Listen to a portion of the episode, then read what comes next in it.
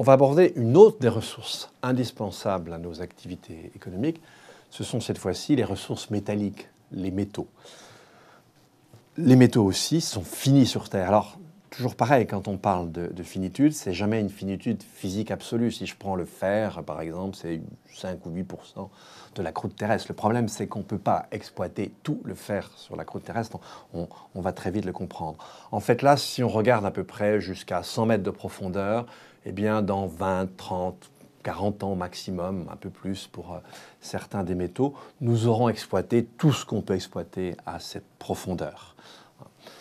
Le problème, c'est évidemment, on peut aller plus loin, on peut exploiter jusqu'à moins 3000 mètres, peut-être plus tard plus. Simplement, il faut bien comprendre que plus on doit aller profond, plus il faut excaver de matière, plus il faut ensuite traiter cette matière et plus on a besoin d'énergie. Si vous regardez les ressources euh, métalliques, eh elles ont été, soit pour des raisons telluriques, soit pour des raisons bactériennes, concentrées dans certaines veines. Alors plus on avance dans l'extraction, dans la consommation de ces ressources métalliques, et plus on va devoir effectivement aller chercher des gisements avec un taux de concentration plus faible. Mais maintenant le problème est le suivant, c'est que, euh, comme je vous le disais, cela consomme aussi de l'énergie. Par exemple, on pourrait très bien exploiter le cuivre euh, dans son état de dispersion naturelle, en dehors de veines particulières, mais pour produire la quantité de cuivre qu'on produit chaque année, il faudrait alors consommer toute l'énergie primaire qu'on produit dans la même année à l'échelle de toute la Terre. Donc vous voyez que c'est absurde. Donc comme toujours quand on a affaire à des ressources, la ressource peut être abondante, n'empêche que la partie de la ressource qu'on va être capable d'exploiter, les réserves, elles sont très généralement beaucoup plus restreintes et ces restrictions vont dépendre de paramètres différents.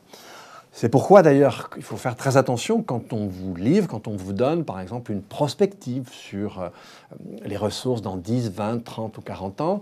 Généralement quand on le fait, on le fait avec une année de référence. Si vous regardez la, diapo qui est disponible là sur l'écran, si vous regardez par exemple pour différents métaux, peu importe, si vous regardez la couleur claire, là où les barres sont très élevées, eh bien on mesurait il y a quelques années différentes ressources en prenant une année de consommation de référence.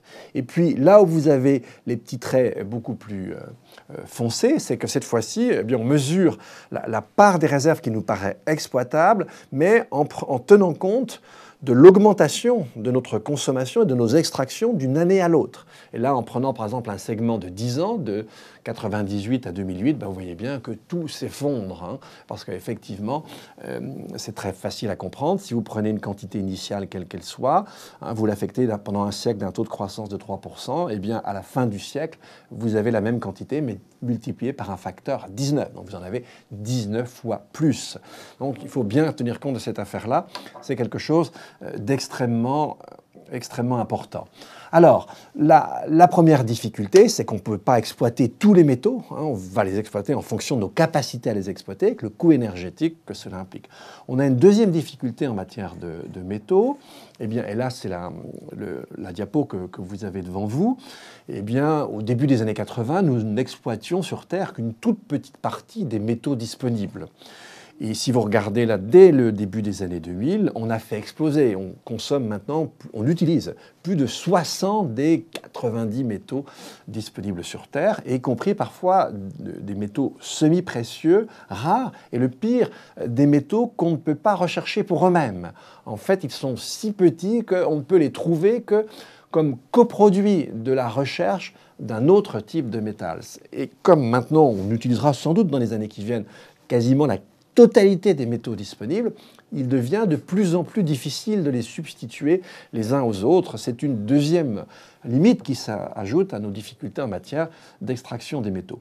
Et puis la troisième euh, difficulté, pas important que vous n'arriviez pas à lire ni les métaux ni chacun des pays, l'idée est la suivante, c'est que quel que soit le métal, eh bien, les réserves, c'est-à-dire cette partie des ressources qu'on sait à un moment donné exploiter, on en trouve toujours au moins 60% dans seulement ce qui est vraiment extrêmement important. Imaginez qu'un jour, la Chine, par exemple, ferme ses frontières pour l'exploitation des terres rares, hein, ces 17 petits métaux semi-précieux euh, qui font tout le high-tech aujourd'hui en termes de production d'énergie non carbonée. Là aussi, c'est une limite supplémentaire. Hein.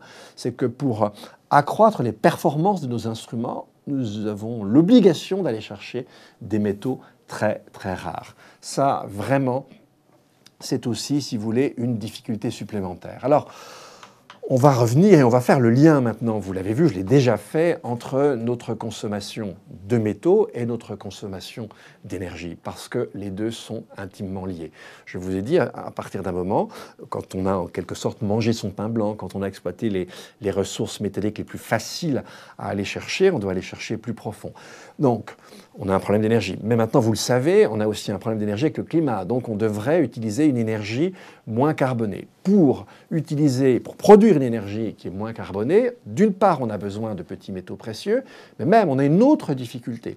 C'est que si je regarde l'intensité matérielle en termes de production énergétique, et c'est l'image que vous avez devant vous, et c'est même contre-intuitif, euh, lorsque j'arrive vers les éoliennes ou lorsque j'arrive vers les panneaux photovoltaïques, eh bien, c'est précisément pour ce type de production non carbonée d'énergie que je vais devoir mobiliser le maximum de métaux, le maximum de matière au kilowattheure produit.